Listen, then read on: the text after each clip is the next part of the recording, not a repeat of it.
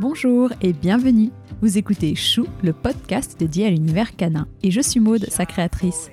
Dans la Minute Santé, je reçois une vétérinaire, une spécialiste de la santé canine qui nous fait profiter de ses connaissances et de son expérience. Pour préserver leur bonne santé, savoir quoi faire, quand et comment, voici un nouvel épisode de la Minute Santé.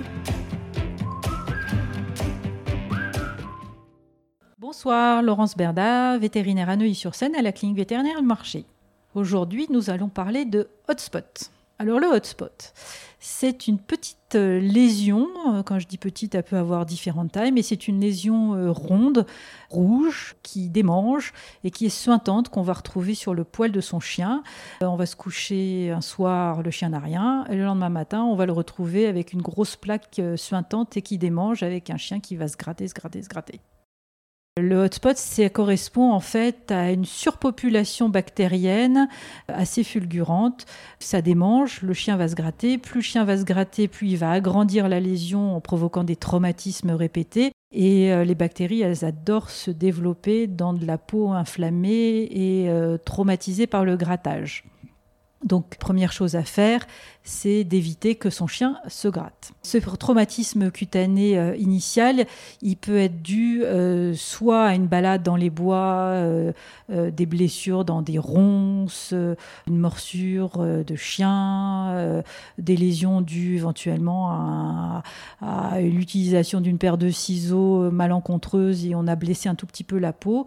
ça va provoquer des petites micro-lésions cutanées qui vont permettre généralement staphylocoques de se développer euh, de manière euh, rapide et euh, importante. Ces lésions-là, elles peuvent aussi avoir lieu quand on a un chien qui est allergique. Tous les chiens atopiques, donc allergiques au pollen, aux acariens, aux poussières de maison, ils vont avoir tendance à se gratter plus facilement et à provoquer des lésions de leur par leur grattage. En fait, ils vont irriter la peau, inflammer la peau et favoriser l'apparition de hotspots.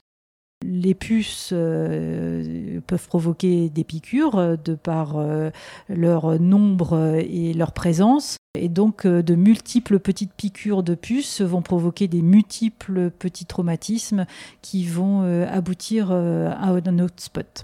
Ce qui est enquiquinant avec le hotspot, c'est euh, la macération qui peut avoir lieu. Donc les chiens qui ont des poils assez denses et des poils assez longs, comme les golden ou les labradors, qui sont quand même des chiens qui sont prédisposés, mais tous les chiens qui ont des poils euh, assez euh, serrés, dès qu'il va y avoir une petite lésion, elle va prendre de l'ampleur parce que la peau va être étouffée et la pullulation bactérienne va se faire plus facilement. Donc première chose à faire quand vous avez un chien qui a un hotspot, c'est tondre ou couper les poils au maximum dans la, zone euh, qui est touchée. Il faut aller au-delà de la zone touchée parce qu'il va falloir voir si on n'a pas d'autres petites lésions satellites.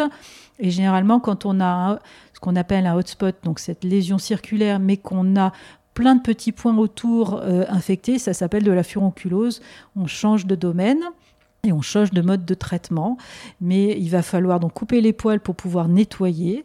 Il va falloir soit mettre un pansement, soit mettre une collerette pour empêcher euh, le chien de se gratter, bien désinfecter la peau.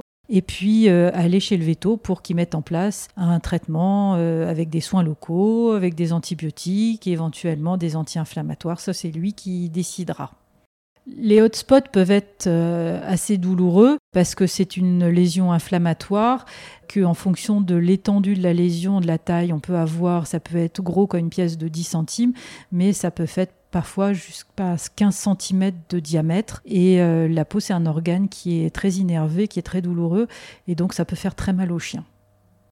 Alors, en fonction de la manière dont est pris en charge le hotspot, c'est-à-dire plus vous allez agir vite à tondre la zone touchée, à désinfecter, à empêcher le léchage, à empêcher le grattage. Et en désinfectant plusieurs fois par jour, on arrive parfois à maîtriser la pullulation bactérienne et faire régresser des lésions sans aller forcément chez votre vétérinaire. Mais généralement, il faut qu'en 48 heures, on ait une nette amélioration des lésions. Si vous voyez qu'en 48 heures, la lésion s'agrandit ou que la démangeaison s'accentue, il faut courir chez le vétérinaire pour mettre en place le traitement.